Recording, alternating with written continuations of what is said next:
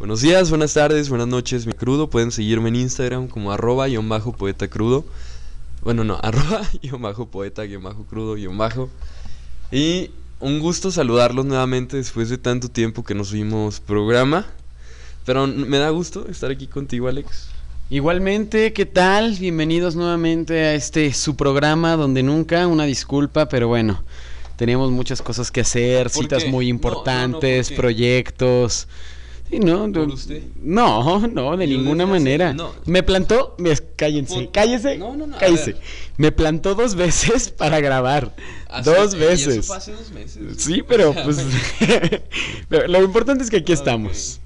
Sí. Ok, aquí estamos. Un poco de responsabilidad tanto de parte como de Alex como de parte mía. Quedamos de grabar como unos... Eh, ¿Qué será? Unos dos episodios que los grabamos. Tuvimos problemillas técnicos, por lo cuales ustedes no van a poder escuchar esos dos programas que ya habíamos grabado. Eh, cabe recalcar que fueron con Sofía Lugo, los dos programas. Pero bueno, aquí estamos otra vez Alex y yo retomando este gran proyecto, este hermoso proyecto que se llama Donde Nunca. Y comenzamos. Ya llevaríamos 85 capítulos de haber sido continuos, ¿no? Ya el podcast número uno del No. mundo, nominados a los Llevaríamos- Grammys. Llevaríamos unos 5, 6. Seis, sí. Sí, también no creo que más, pero... pues, No, es que, disculpen, andaba de gira. este pedo no se graba. Andaba yo de gira. Estaba en el Ontas Tour. Entonces, pues una disculpa. Ahí, pero bueno, hoy tenemos un programa bonito. Hoy vamos a hablar de, de la amistad. Hemos hablado mucho del, del amor, Del pero amor. como tal de En relación. todos nuestros programas hemos hablado de amor. Porque de traumados, ¿no? O sea, ya, ya fue una etapa super, creo. no la hemos superado, pero decidimos que no vamos a, ver, hablar de eso. respondan esto. ¿Ustedes creen que llegó algún momento de la vida donde nosotros como personas superamos el amor? ¿Sí me explico? Eh, tra- Sí se trato de yo creo que se transforma. Recuerda que la energía no se crea ni se destruye, solo, se transforma. Así es. ¿Quién dijo eso? Isaac Newton. Eh, no me acuerdo, pero posiblemente Isaac Newton. Isaac Newton. Pues sepa la verga, pero... Pues sepa la verga. Ahorita investigamos. Mientras, pero... Pero bueno, yo creo que el amor se transforma, cambia, El amor. cambia. No, pero es que, güey. Cambia, porque, por ejemplo, aguanta. Chécate lo bonito Aguanta. de este pedo. Porque- que nace, güey. O sea, se Sí, sí, crea, sí, sí. Pero, güey, no es algo que creemos porque realmente el sentimiento Existe. de amor ya existe en Ajá. nosotros. Pero es a lo que iba. Fíjate que, que al decir yo se transforma me he dado cuenta Hacia que tú dices, persona. en que no necesariamente hacia una persona, hacia lo que amas, hacia tus prioridades, porque yo me he dado Pues cuenta, por ejemplo, como cuando una madre se vuelve abuela, güey, no, neta, cambia su, su manera de amar. Neta. Te lo juro, cambia, cambian muchas personas al, vol- al volverse abuelos. Entonces a lo mejor ahí madura y ya a lo mejor, claro, no quiere decir que dejes de amar a tu pareja. A lo mejor los abuelitos siguen juntos, pero cambia la prioridad y cambia, sí, sí, sí. Yo, yo he visto muchas personas que cambian tanto al ser padres como al ser abuelos. Se transforma. Yo, yo, yo pienso eso, amiga. Pero fíjate lo bonito que hoy a 23 de abril de 2019, o sea, ninguno de nosotros pues, tiene nietos ni, ni algo así. Y, y en algún momento lo vamos a tener, amiga. Sí. Bueno, acá Alex sí, sí tiene, se puede decir, tiene un hijo, tengo un hijo. pero, o sea, cómo la vida cambia, ¿no? O sea, cómo pensar que al rato dentro de, no sé, unos 20 años, probablemente sea abuelo. Bueno, no, 20 años es muy poquito, güey. Sí, aguanta, aguanta, aguanta. unos- Unos 25, no, unos 30. 40. No, tampoco. Unos 30 años, 30. unos Mi hijo- 30 mi hijo años. tiene 3 años, güey. Pues sí. En 30 tendría 33, posiblemente 25, entre 25 y 30. 25, 30. 25, 30 años.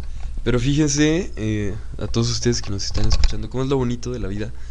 eh, de, de cómo todo se va transformando. Desde amigas mecas en la primaria, amigos un poco ya más, ¿sabes qué, güey? Me pasó este pedo en la secundaria. Ya más reforzados en la prepa. Y pues vaya, dicen que los amigos que tú tienes en la prepa son los amigos que tienes para toda la vida. Que pues para mi mal caso todos los amigos que tuve en la prepa ya los perdí. Pero, Pero, podemos pues, hablar de eso en este podemos programa, hablar de eso completamente, Y sí. cómo tra- también el amor en la amistad también se transforma. Sí, chavos, es que ya les hemos hablado mucho de, De de relaciones. Ya toca cambiar. el Además somos los, los menos indicados por nuestros constantes fracasos. ¿no? No, tampoco constantes fracasos. Ya tengo el dato aquí, frase de Mikhail Lomonosov. La energía no se crea ni se destruye, simplemente se transforma. Güey, qué perro ese güey. Hombre, otro, otro nivel. Pero bueno, hablando de cómo se transforma la amistad, todos tenemos mejores amigos. Todos tenemos mejores amigos, o hemos tenido antes ex mejores amigos, o vamos a tener futuros mejores amigos. Varía, varía realmente mucho ese pedo. Uno de mis mejores amigos actualmente, pues es esta bestia que tengo aquí a mi izquierda, llamada Yael. Mis mejores amigos, una persona que yo no imaginé cuando lo conocí que se iba a volver tan A ver, importante no me en mi vida. perdonas, bestia. ¿De dónde, güey?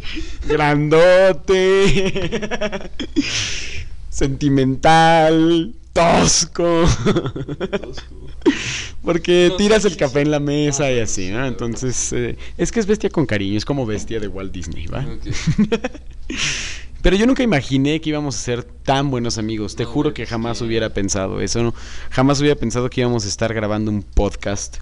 ¿quién, güey? Entonces, pues la- las cosas cambian. Yo cuando vivía en, en la Ciudad de México, La Mexico City. en Mexico City, yo tenía muchos eh, muy buenos amigos, amigos que todavía de algún modo los llevo en mi alma, en mi corazón, que considero que son de mis mejores amigos de la vida.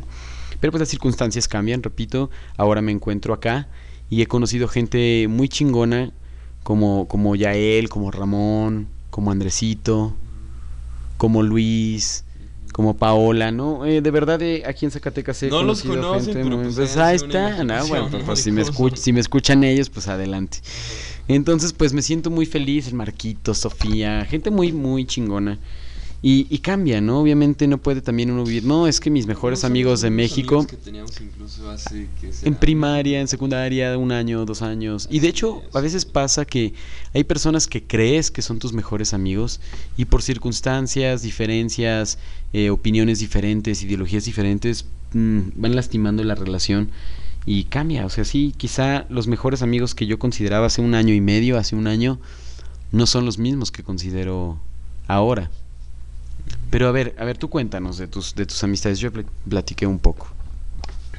Miren, yo la verdad, pues, al igual aquí mi estimada, aquí esta chingonería de mujer que tengo aquí a mi lado, pues ahorita en este momento en 24 de abril, 23. 23 de abril de 2019, esta vieja es mi mejor amiga. Ah. Pero, o sea, es lo que decía hace rato, o sea, hace, podrá, podrá decirles, hace incluso hace dos años, mi mejor amigo era otra persona. Incluso hace, no sé, unos seis años, la persona que yo llegué a considerar mejor amigo era otra persona. Entonces, o sea, sabes, como que van cambiando. Sí. He tenido la mala experiencia de que por X o Y razón esos, esos amigos tan cercanos que tú se fueran. pierden. Entonces, saben, saben. Ay, güey. Siento que lo mejor siempre es quedarse con el aprendizaje que te, que, que te deja cada persona, ya sea bueno o sea malo. Y pues trato de verle siempre el lado positivo a la vida. Entonces, igual a lo mejor ellos no fueron mis amigos para toda la vida. Pero pues espero que llegue con mi estimada si se pueda. Así será. Pues fíjate, sí he podido conservar amistades con las que llevo 14 años de mejores amigos. Se puede, se puede. Lo vamos a lograr hasta el fin de los tiempos. Así es. Yo quiero preguntarte. Pregunta. ¿cuál consideras que sea el éxito dentro de una relación amistosa? Ok, déjate digo. Mira, hacia mi experiencia, hacia lo que yo recuerdo, eh, yo me acuerdo que antes jurábamos amistad eterna. ¿Sabes? Era así como de, no, güey, tú y yo hasta viejitos vamos a ser amigos, cotorreándola, fumando, que la mamada. Y, ¿sabes? Yo siento que el hecho de ya desde un principio satanizar algo... Sí, güey, o sea... ya con algo tan fuerte, la amistad, siento que quieras que no si le da un peso, que a lo mejor en muchas veces no se llega a cumplir. Y a lo mejor nuestro error fue haberlo dicho antes del año. ¿Sabes? Porque me acuerdo que éramos muy, muy amigos. Neta, grado de amistad de que 24-7 se la pasan juntos, viven, vivíamos cerca, entonces estaba muy, muy seguido en mi casa. Y neta, salíamos siempre. Entonces siento que eh, cuando no estás conociendo a una persona, a lo mejor al principio chingón. Pero quieras que no, cuando lleva más tiempo de que estás conociendo a una persona, si llega a haber aspectos que tú dices, güey, pues como que esto a mí, la verdad no. Como en toda relación. ¿no? Como en toda relación. Entonces él y yo en su momento tuvimos muchos problemas, vaya, por egos, más que nada por egos, por actitudes que él tuvo y actitudes que yo tuve. Son cosas que no hacían que nuestra amistad fuera de alguna manera una amistad sana. Porque me acuerdo que al final de nuestra amistad era un momento en el que era así como que una competencia de saber quién es más chingón y qué. ¿Sabes? Y eso era lo que no, no me gustaba a mí ya de esa amistad, esa competencia que había de por medio. Siempre, güey, yo la sentía muy cabrón. Entonces, yo sé que yo de alguna manera derramé la gota sobre el vaso para que esa amistad se acabara. Y en el momento sí me sentí mal, claro, lo traicioné, lo admito. No les voy a decir por qué, pero... Eh, creo que de alguna manera dentro de haberlo traicionado fue lo correcto hacia la persona que me lo pidió en su momento. Y yo lo quise muchísimo. Neta ha sido la, de los amigos más chingones que he tenido en mi vida. Lo recuerdo con muchísimo cariño. Pero creo que para jurar amistad eterna, neta, o sea, tienes que tener mínimo unos 5 años de estar con esa persona, ¿no? Porque creo que así, ustedes no me dejarán eh, mentir, cuando ustedes están con algunos amigos, incluso en una relación, vaya, pasa el tiempo, usted se la pasa bien chingón con esa persona, pero ya hay un momento donde te empiezas a hartar, empieza a ver cositas que dices, güey, la neta, qué hueva, empiezas a pensar si salir con esa persona.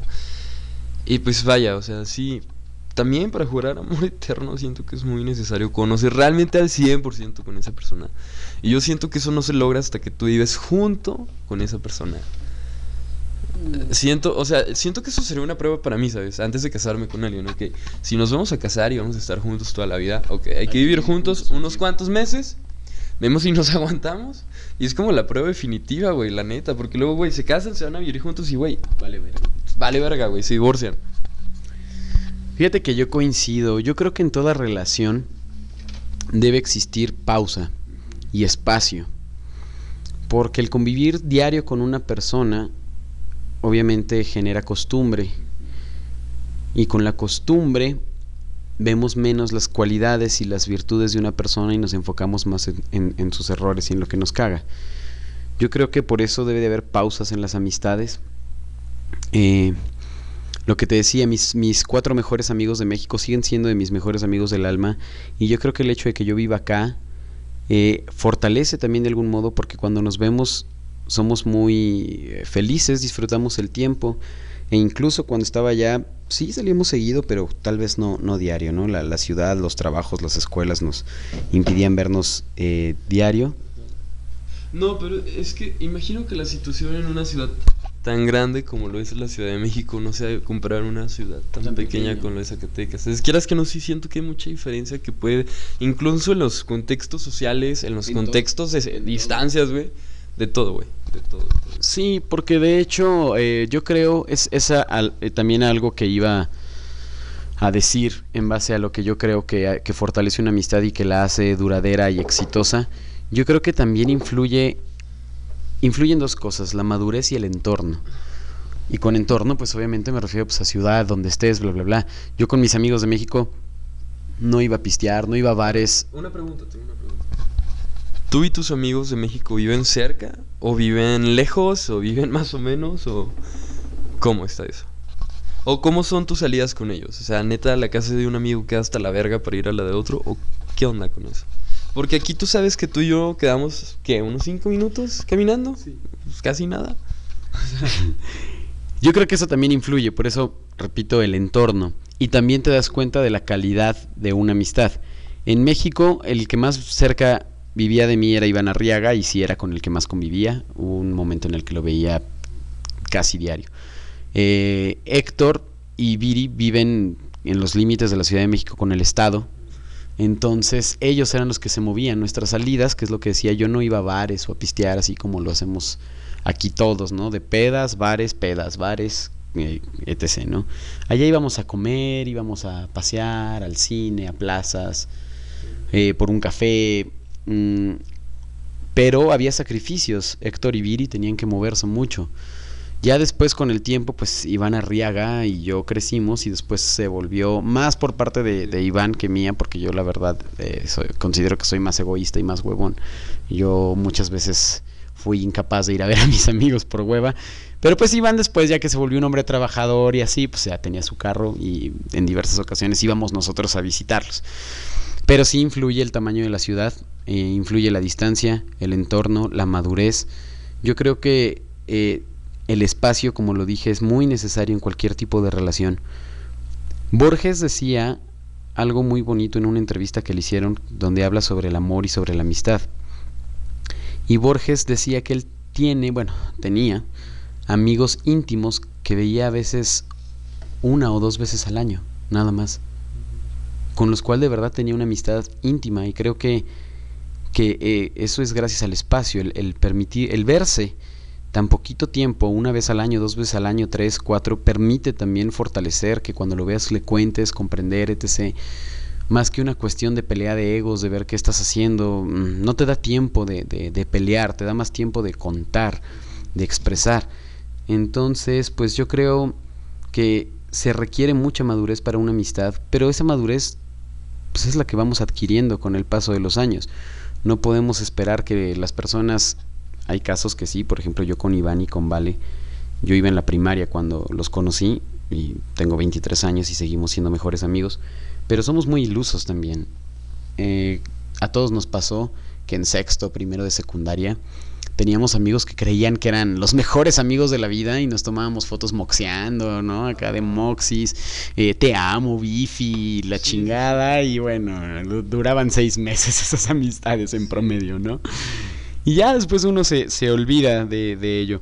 Pero yo creo que también una amistad precisamente se va fortaleciendo, como decía, con la madurez, porque no es lo mismo lo que platicas en primera y secundaria que lo que vas platicando con el tiempo, ¿no? Tus pedos, tus dudas, tus crisis, eh, compartir ideas sobre el mundo y, y sobre todo yo creo que también hay que tener madurez para aceptar las diferencias en la amistad. Como la vez la otra vez que platicábamos tú y yo sobre los imposibles etc que a lo mejor eh, son pensamos diferente llegamos a, debatir a discutir pero pues aceptamos la, opinión del otro el punto de vista del otro y eso fortalece la amistad y yo creo que en una amistad también hay que saber respetar la ideología y la manera de ver la vida de, los amigos y eso es lo que enriquece también saber escuchar eh, dejar a un lado los, los egos y las soberbias yo creo que si Iván y yo fuésemos personas que, bueno, quizás lo somos, pero al menos no, no en nuestra amistad, ególatras o soberbios, no, no, no seríamos buenos amigos. Porque al final de cuentas ambos somos actores y estaríamos compitiendo todo el tiempo de proyectos, de esto, del otro. Pero en una amistad se debe dejar al lado esas cosas como en una relación, ¿no? En cualquier tipo de relación hay que hacer a un lado la soberbia, el, egoísmo, la egolatría, etc. Entonces yo creo que la amistad es, es muy hermosa, yo creo que es de los pilares en la vida de cualquier persona. A mí muchas veces me ha pasado llegar a, sentir y, a pensar que tengo amigos que quiero y me importan mucho más que eh, varios miembros de mi familia, con los que no tengo intimidad, con los que no tengo conversaciones profundas, que no me conocen. Entonces, Suena feo, pero yo creo que todos tenemos amigos que nos importan más que muchos familiares porque nos conocen, porque nos han escuchado, nos han visto llorar, nos han visto emputados, nos han visto pedos, drogados, etc. Entonces eso, eso fortalece y para mí de, mis pilares importantes en la vida son, son mis, mis amigos. ¿Un aplauso? sí, completamente Alex, completamente de acuerdo con todo lo que dijiste. Pero como incluso a pesar de la distancia, pues no había tanto pedo para que ustedes se vieran. De hecho. Pero bueno, vamos con la primera canción. Esta canción se llama Basta ya de De Marías. Espero les guste.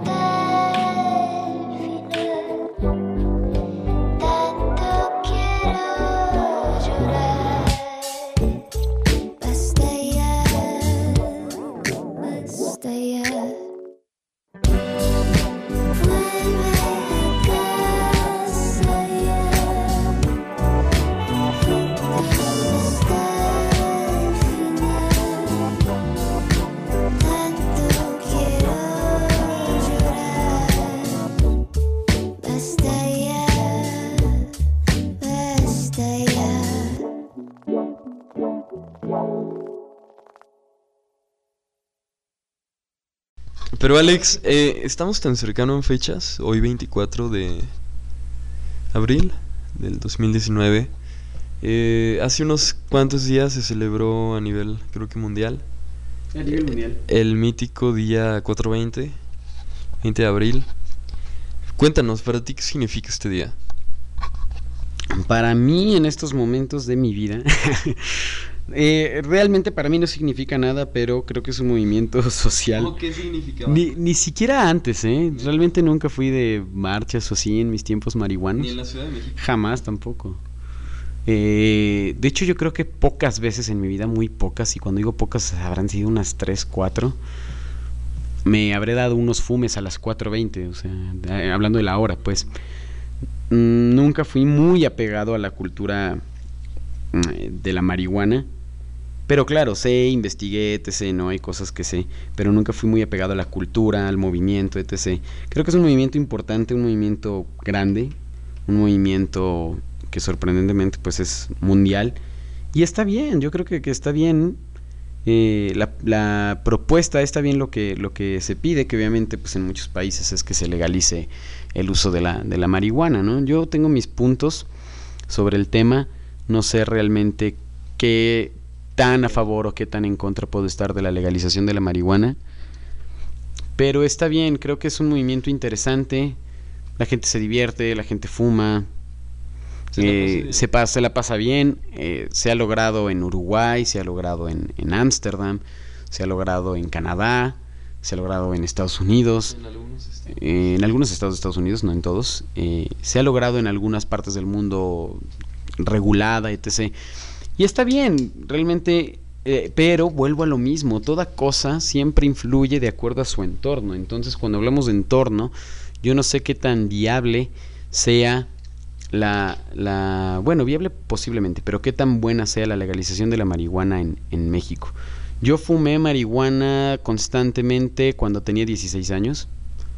Eh, creo que siempre tuve, bueno, yo fui educado con mucha libertad, a mí nadie me la ofreció nada, yo fui a buscarla por mi cuenta, yo la compré la primera vez por mi cuenta y... Ciudad de México. Sí, en Ciudad de México.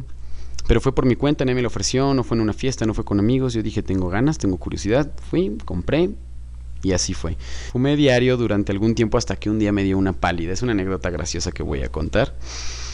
Eh, había quedado de ir con Tulio, mi primo, que vivía aquí, con un amigo que, que llevó, y con Iván Arriaga, estábamos en México, eh, a, a un concierto de estos que son como, como el Corona, pero más chiquito, o sea, quiero decir, de varias bandas, pues, no sé cómo les llaman, masivo, creo.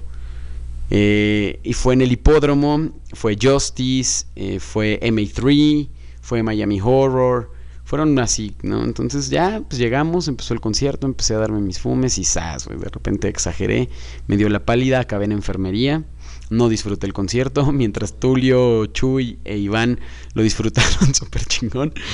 Y ya después de eso, le bajé, pasó mucho tiempo para que volviera a fumar, volví a fumar, un año después me vuelve a dar la pálida, curiosamente por las mismas fechas, por las mismas fechas me vuelve a dar la pálida y a partir de ahí, que fue cuando tenía 17 años hasta ahora, ya lo hice muy, muy rara vez. Era de que en una fiesta un fume dos, mm, y luego a lo mejor en tres meses otra vez. Luego a lo mejor durante una semana fumaba diario, como pues, hace poco en noviembre más o menos, que estaba fumando casi diario, pero luego lo dejo. Entonces ya no, yo realmente nunca me... eh, en- eh, cuando fumaba diario, pues sí, pero después de eso ya no, nunca fui muy fan de, de, la, de la marihuana. Y pues ya hasta la fecha es así. Pero pues está bien, hay gente que le gusta mucho. Hay que, hay que admitir, creo yo, sus propiedades medicinales, sus beneficios, pero también sus consecuencias. El micrófono a mi amigo Yael para que nos diga su opinión de la marihuana. ¿Qué es para ti el 420? Pues fíjate que siento que es un movimiento de expresión por los derechos humanos. Eh, más allá de una simple droga, creo que la marihuana realmente es... Pues vaya, es que son muchas opiniones divididas de este tema, muchísimas, que muy bien para unas personas te pueden dar su punto de vista totalmente negativo y para otras personas te van a dar su punto de vista pues muy, muy, muy, muy a favor de la marihuana. Depende mucho del contexto social, de tu, de, de- de pues, de tu forma. Sí, sí, sí, sí, sí. Porque ha habido muchas personas que me dicen, no, es que sabes que yo conocí personas que neta se super clavaron con eso, terminaron muy mal y tuvieron que pues, ir a... ¿Cómo se llaman esos lugares? Se me fue la Al palabra. anexo a Ajá, rehabilitación. exactamente, rehabilitación. Entonces, obviamente, para esas personas que han tenido esas malas experiencias, es como un borracho, güey. Si me explico, entonces para esas personas que han tenido esas malas experiencias con sus familiares, siento que sí es algo como que mal visto, ¿sabes? Porque no tienen como que una buena experiencia hacia eso. Es- Pero cuando la fumas regularmente con amigos, te la pasas bien, pero no consideras que es un vicio como tal, pues está bien. O sea, creo que mientras no dañes a terceros, todo está bien. Creo. Además, cada, cada quien debe ser. eh, Cada quien decide lo que consume. Claro que sí. A mí y responsable, ¿no? Tam- También ser- responsable. Obviamente en nuestro país pues aún no es legal. Y quién sabe cómo vaya a ser si algún día es legal o si no es legal. Quieran que no es una droga que siendo legal y legal se va a consumir muchísimo, muchísimo. Y no solo aquí en México, en todos los países. Entonces es- está cabrón pensar como al- alrededor del mundo, si te lo pones a pensar, chingos de personas celebran el mismo día para fumar marihuana masivamente. Y cómo hacen eventos, cómo hacen incluso aquí en Zacatecas vi que hicieron un evento del 420 donde hubo un chingo de chavas, donde estuvo una chava que también es de aquí de Zacatecas que se llama Samantha Barrón. Entonces como incluso, pero sabes, yo, yo quedé un poco sacado de pedo porque se supone que es un evento del 420. Se supone que la marihuana no es legal, o sea, cómo las personas iban a fumar ahí. No sé, o sea, como que yo tenía ese trip, no lo, no lo entiendo muy bien. Pues sí, de hecho yo creo que en todas las partes del mundo donde se celebra hay gente fumando, aunque en el país que se que estén celebrando no sea legal el uso de la marihuana, eh, el, el uso recreativo. Pero supongo que de algún modo también son un poco tolerantes las autoridades ese día. Y dicen, pues no vamos a subir a 400 o a 1000 cabrones que están fumando. eh, Porque no caben en la cárcel, ¿sabes? Entonces quizá además mientras no haya actos violentos, etc., y sea controlado. Además yo creo que es parte de la, de la protesta, de la marcha, del Pues movimiento. Decir, miren, estamos fumando, tranquilos, no pasa nada, precisamente para quitar estos tabús acerca de la marihuana, de que mucha gente cree que te pone violento, etc., ¿no? Eh, que pierdes el control, bla, bla, bla. Eh, además, pues lo hemos visto, ¿no? Cuando hemos visto a algún amigo que le da la pálida o así, lo que menos puedes, cabrón, es levantarte. Entonces, pues alguien que fume mucha marihuana, si está muy, muy, muy pacheco, imposible que agarre a putazos a alguien Sí. porque no se puede ni parar, ¿no? porque además muchas veces da el efecto de, de tranquilidad, Sí.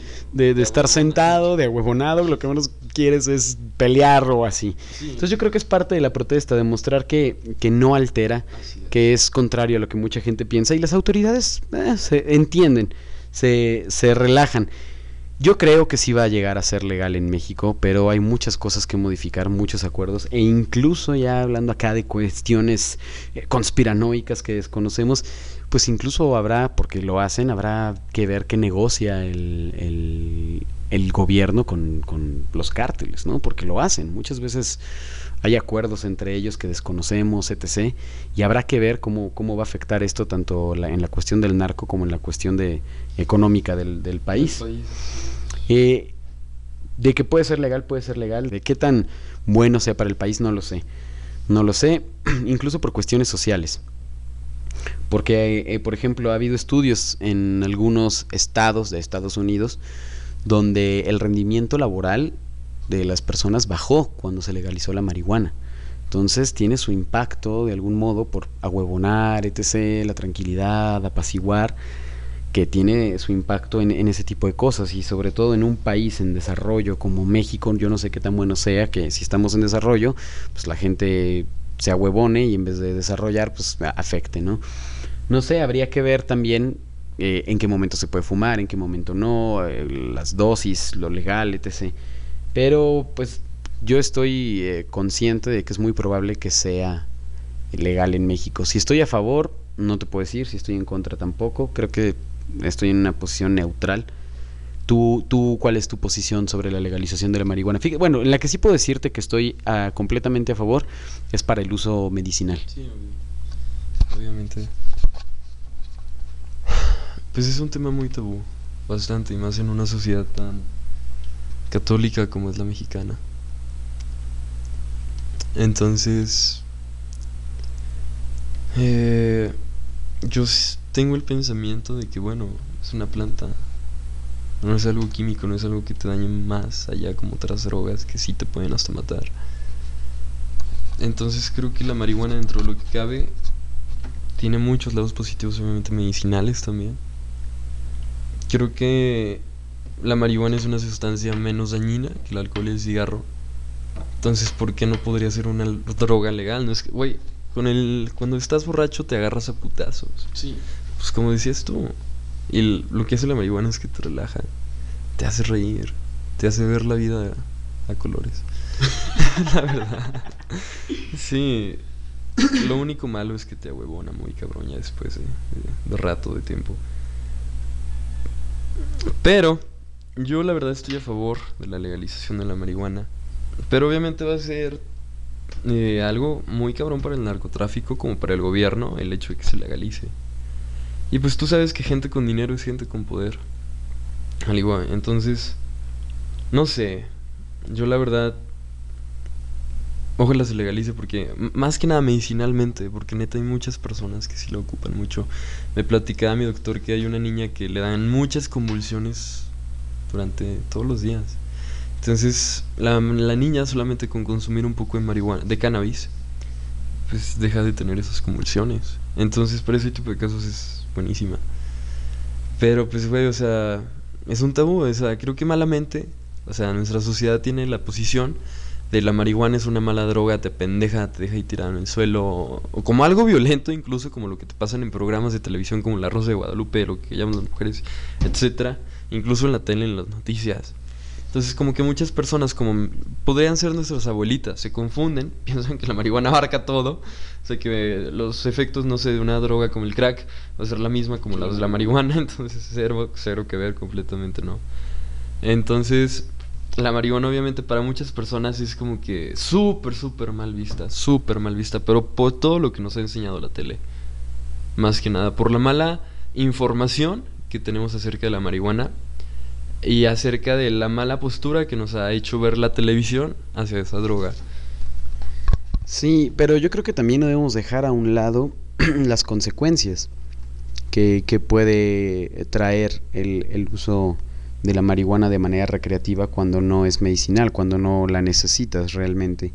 Yo coincido contigo en la cuestión sobre lo medicinal, porque también he visto algunos casos que se viralizan en internet de personas con enfermedades raras que al consumir cannabinoides o al consumir THC les hace mucho bien. Muchísimo. Y pero, por ejemplo, pues no, no la fuman o así, no es en gotas, en aceites, en pastillas, etc. Ahora, eh, al final de cuentas, fumarla pues también tiene sus consecuencias. Eh, la mayoría de edad a nivel internacional es hasta los 21 años y, si, y, la mayoría de edad no es por cuestión de madurez, etc. Se considera mayoría de edad también por que es la edad en la que termina de desarrollarse el ser humano. Entonces, en otros países, como aquí el nuestro México, la mayoría de edad se consigue a los 18 años y por eso precisamente las drogas, como el cigarro y el alcohol, eh, son restringidas para los menores de edad, no porque, obviamente, bueno, está mal, pero no nada más porque esté mal, sino porque se, se considera que para hacerle daño a tu cuerpo, para consumir una droga, ya tuvo que haber estado eh, terminado de desarrollarse el cuerpo. Entonces, el alcohol, el cigarro, en algunos países hasta los 21, porque ya se desarrolló tu cuerpo, y ahora sí ya, si quieres joderlo, jódelo pero como todavía no se termina de desarrollar antes de los 21 años, el consumir algunas drogas desde el cigarro, el alcohol y la marihuana afecta en su desarrollo. Hay estudios que dicen que si fumas marihuana antes de los 21 años sí tiene consecuencias a largo plazo, incluso psicóticas, de memoria, de rendimiento. Entonces, eh, y al final de cuentas es combustión cuando la fumas, entonces también puede producir cáncer de pulmón, cáncer de boca, es humo. Lo que, lo que genera esas cosas es la combustión, ¿no? Si es marihuana, si es papel, si es hierbabuena, si es cigarro. Bueno, obviamente el cigarro tiene muchos más metales y químicos en, su composición. Pero este también afecta, o sea, no hay que hacer de lado esas cosas. Que curiosamente así como el THC se ha comprobado que es bueno para combatir el Alzheimer, en combustión y consumido antes de los 21 puede incluso potencializar hasta en un 30% el riesgo de que te dé Alzheimer en la vejez. Entonces, pues son cosas muy, muy cagadas. Por eso es precisamente que al consumir hay pérdida de memoria en, en el corto plazo. Durante el efecto se te olvidan las cosas, se te olvidan las canciones que estás escuchando, etc. Pero, o sea, digo, está bien, hay que, hay que saber, yo creo que ¿Hasta dónde? hasta dónde hay que aceptar las, los beneficios y hay que aceptar también las consecuencias que genera. Y si lo van a hacer, pues con control, Con asuman, condón, con condón. y, y hasta que tengan, pues, eh, 21 años, que sería lo ideal. Pero mira, pues, eso es difícil. Yo, Una canción. ahorita pongo la canción, deja termino. Es difícil realmente eso, pues por ejemplo, yo, yo fumé marihuana a los 16, 5 años antes de que mi cuerpo terminara de desarrollarse, ¿no? Eh, alcohol empecé también a los 18 y hasta la fecha, y mm, tres años antes de que mi cuerpo terminara de, de desarrollarse, el cigarro a los 15, entonces bueno, no, pues aquí yo sí soy la verdad muy vicioso para el cigarro y el alcohol, hay que reconocerlo, con la marihuana no, nunca tuve mucho problema. Eh, con otras drogas tampoco, ni, ni me interesa. Y además, como decía ya él, pues al final de cuentas la marihuana eh, también, bueno, no se sabe con qué las rieguen. Ahora ya les ponen, Dios. ahora, ahora ya les ponen muchos químicos para que crezca rápido, para que más THC, no, no, no sé, mucho. Está también comprobado que la marihuana de ahora no es la misma, por ejemplo, de hace 30 años, ¿no? Pero, eh, pues de algún modo es la más natural de, de las drogas, la más eh, fácil de, de sacar del cuerpo. Eh, pero pues con control, chavos. Si fuman, regulen, háganlo tranquilamente, estén conscientes también de las consecuencias, no se claven. Y pues bueno, voy a poner ahora una canción muy bonita. Se llama Big Jet Plane de Angus and Julia Stone. Espero les guste y pues ahorita regresamos para finalizar Nuestro este programa. programa.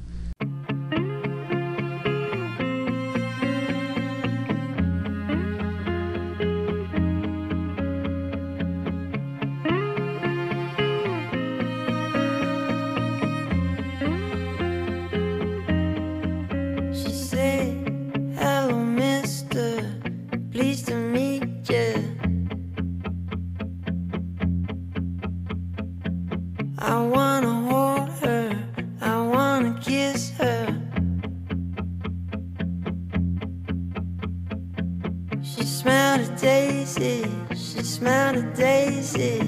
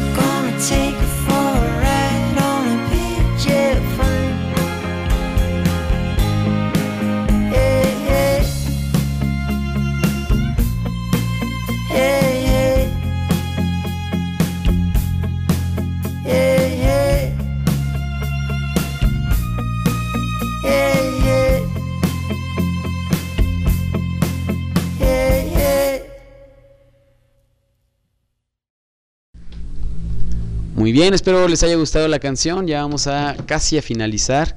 Yo no sé si, si ya él quiera dar algunas conclusiones de lo que se habló o, qui- o quisiera agregar del, antes de concluir. Pues muy bonito volver a estar aquí otra vez contigo, grabando un episodio más de Donde Nunca.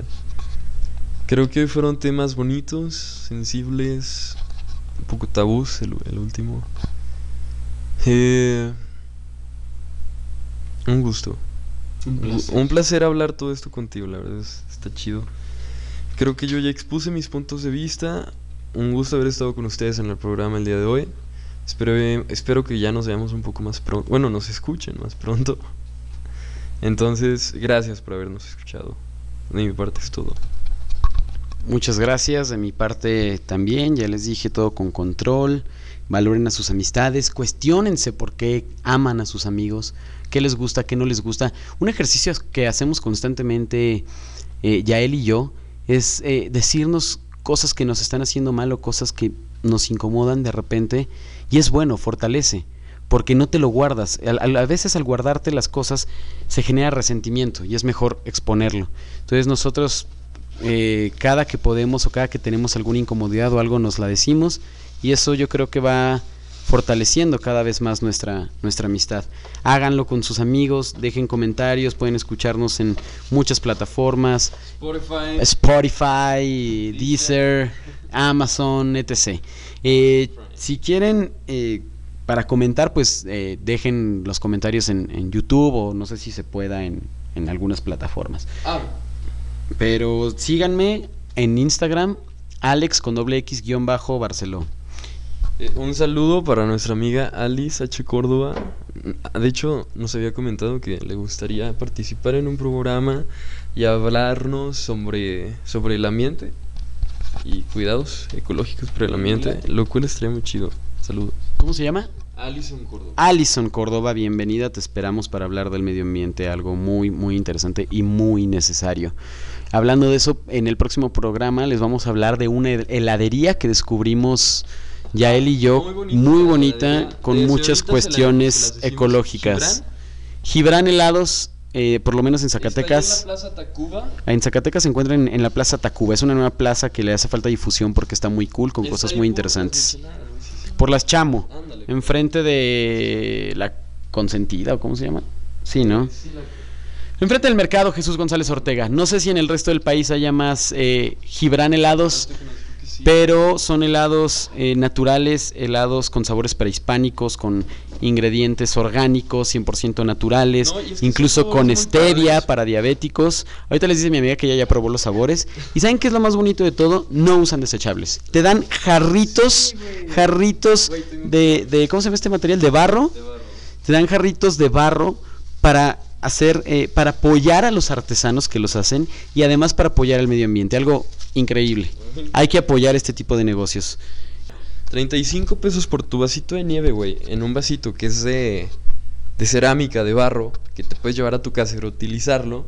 O sea, la verdad se me hace muy chido. Y es que las nieves están muy ricas porque aparte son sabores indígenas. Entonces ayer tuve la oportunidad de ir con Alex. Alex no pudo consumir porque es diabético, pero gracias a Dios yo los probé por él.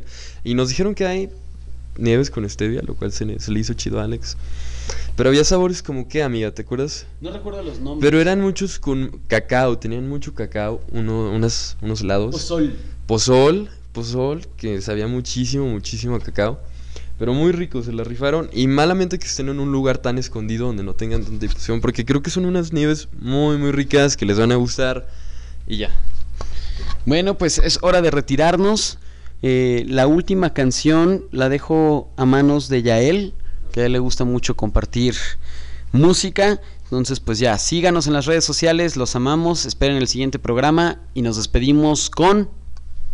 Only in my dreams. De Marías. De Marías. Bueno, en este programa tuvimos dos de Marías.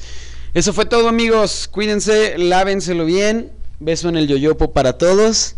Y aquí andamos. Gracias por escucharnos una vez más.